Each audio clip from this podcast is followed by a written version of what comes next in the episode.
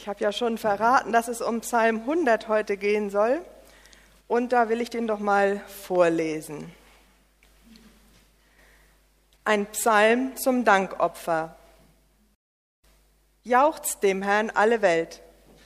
Dient dem Herrn mit Freuden, kommt vor sein Angesicht mit Jubel.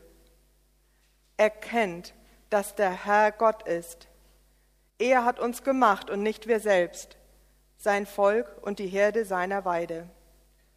Zieht ein in seine Tore mit Dank, in seine Vorhöfe mit Lobgesang. Preist ihn, dankt seinem Namen, denn gut ist der Herr. Seine Gnade ist ewig und seine Treue von Geschlecht zu Geschlecht.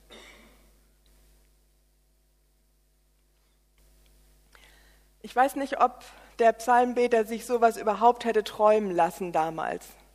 Dieses Lied, das ist 3000 Jahre alt, vielleicht zweieinhalb. Ob der mal dachte, dass das immer noch gesungen wird und vorgelesen wird und das so viele Kilometer entfernt, ich habe das nochmal gegoogelt, also 4000 Kilometer sind es bis Israel, das ist ja schon eine Strecke. Es gibt es ja sogar noch vertont.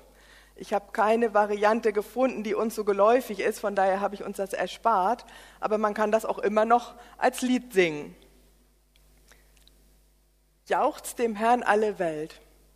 Ich glaube, das muss man nicht übersetzen. Da muss man nicht rausfinden, was denn da die hintere Bedeutung ist und so weiter. Das ist einfach so gemeint.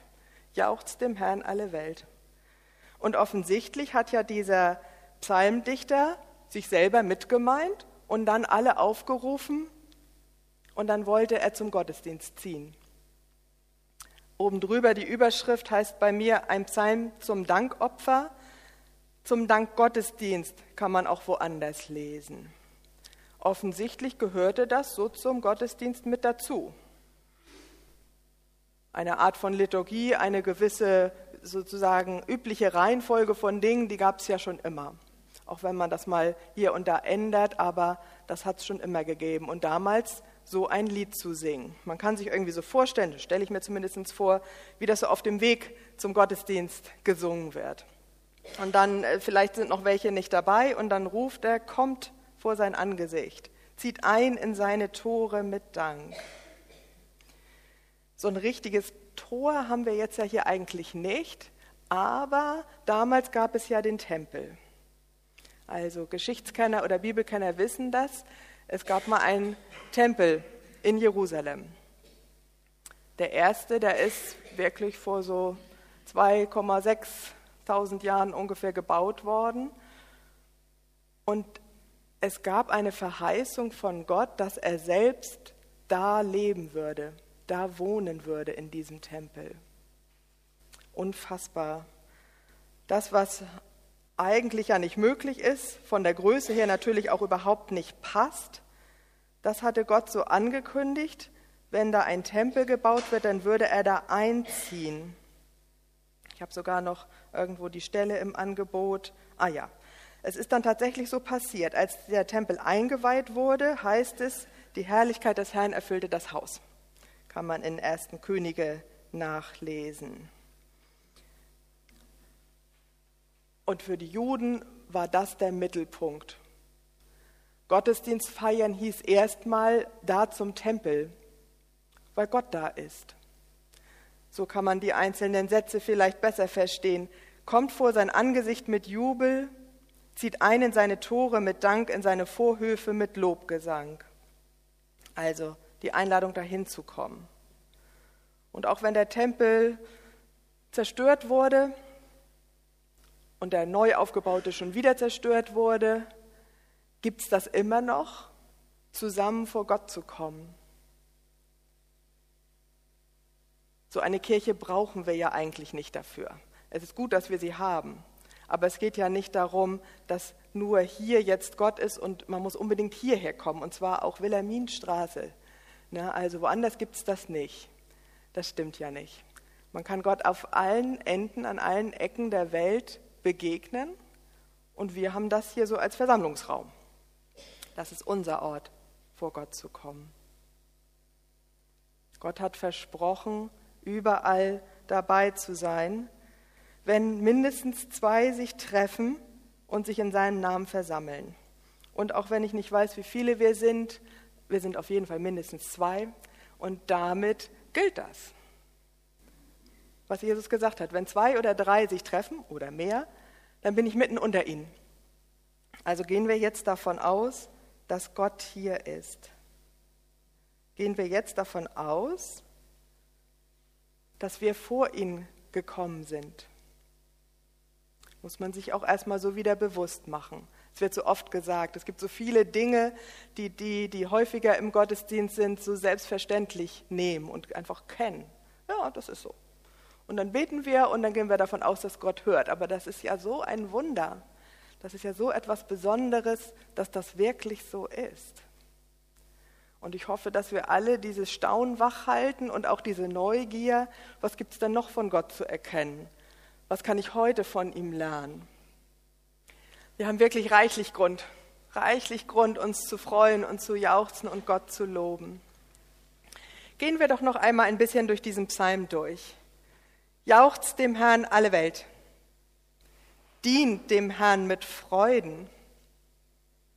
Dienst und Freude passt auf den ersten Blick vielleicht nicht unbedingt zusammen. Dient dem Herrn mit Freuden. Nicht, weil es ja unbedingt sein muss, weil ich ja mal gerade überhaupt keinen Bock habe und ich das schnell irgendwie hinter mich bringe, um dann hinterher zu machen, was ich eigentlich will. Sondern nein, dient dem Herrn mit Freuden.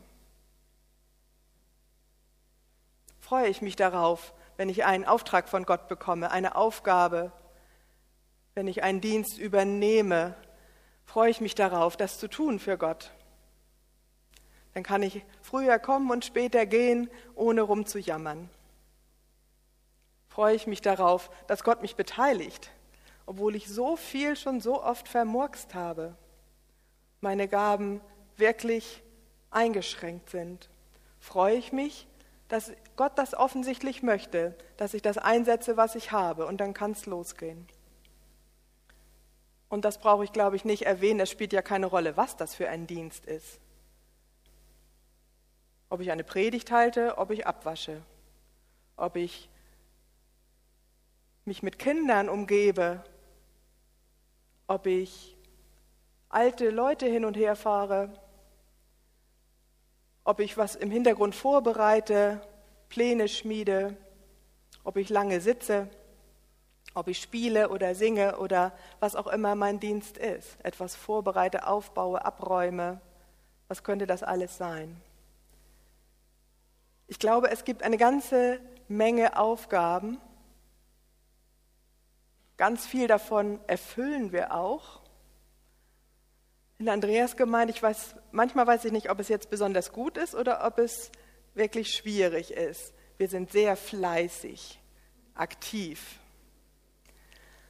gedient, gedient, gedient, da wird reichlich. Da gibt es die Listen und dann soll man einen Kuchen backen und dann soll man sich eintragen und so weiter. Ne? Bald äh, werden die wieder ausgelegt, wenn es an die Aktivitäten zum Herbst geht.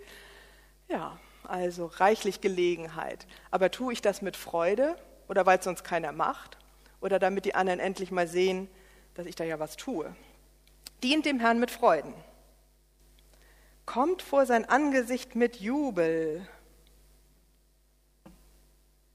Man kann ja mit jeder Haltung vor Gott kommen. An meinem schlechtesten Tag, wenn mir nichts einfällt, was gut sein könnte, kann ich vor Gott kommen. Und wenn es mir besonders gut geht, auch. Wenn mein Herz jubelt. Und ich kann mich immer wieder an die guten Dinge erinnern, die Gott uns schenkt und allein deswegen vielleicht das Jubeln starten. Kommt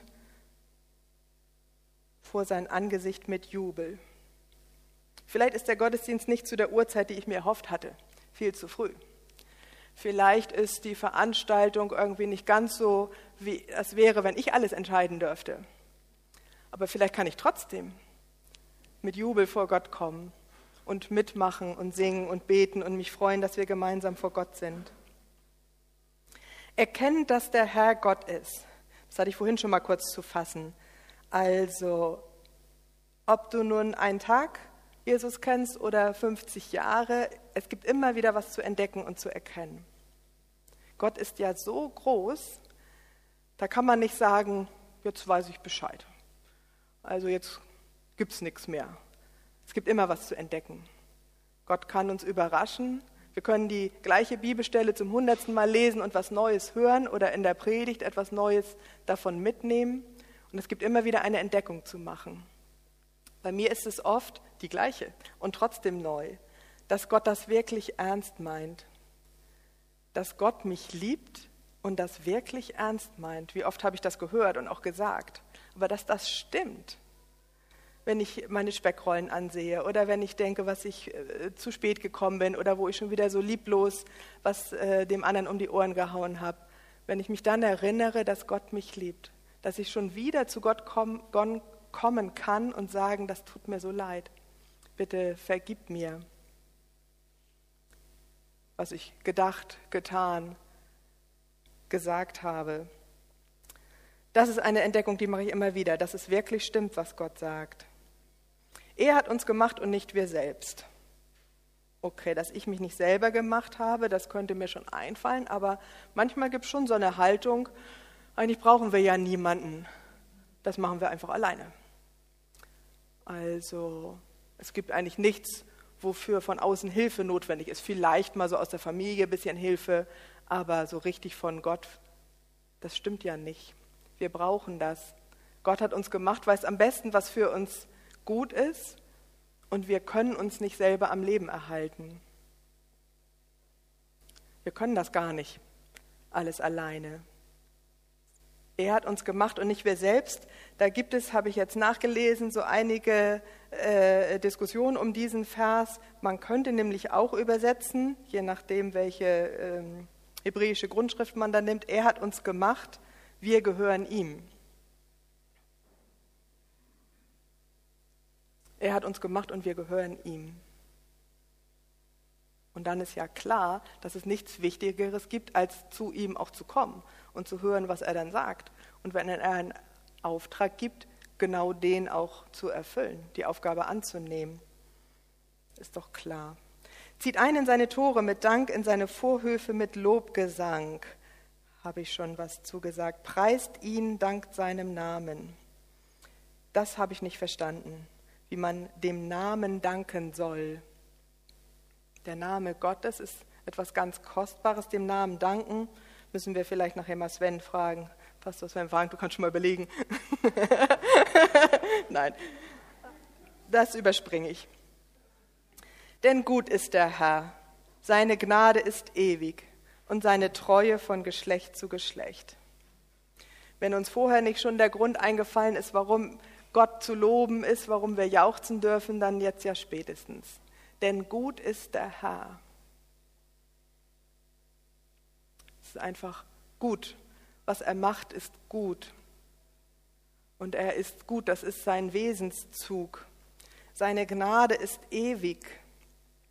Deswegen gilt es auch, dass wir immer wieder kommen dürfen und sagen, das tut mir leid, bitte vergib mir. Und die Gnade ist garantiert immer wieder da. Gott vergibt uns, ist gnädig und seine Treue von Geschlecht zu Geschlecht. Das gilt also nicht nur damals, ich habe ja schon erzählt, uralt ist dieses Lied, sondern auch noch heute.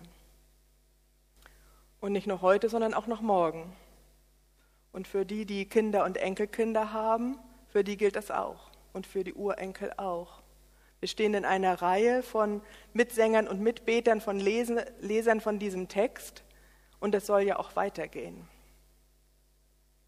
Wenn plötzlich in der Gemeinde alle über 40 sind und dann sind sie alle über 50 und über 60 und über 70, dann stimmt irgendwas nicht. Das muss ja weitergehen. Dass Gottes Treue bei den Kindern, bei den Kindeskindern und auch bei den Generationen Jahrhunderte weiter noch genauso bekannt wird und wir auch dazu beisteuern, dass das so ist. Ich lese ihn noch einmal. Jauchzt dem Herrn alle Welt, dienet dem Herrn mit Freuden, kommt vor sein Angesicht mit Jubel, erkennt, dass der Herr Gott ist. Er hat uns gemacht und nicht wir selbst, sein Volk und die Herde seiner Weide. Zieht ein in seine Tore mit Dank, in seine Vorhöfe mit Lobgesang preist ihn, dankt seinem Namen.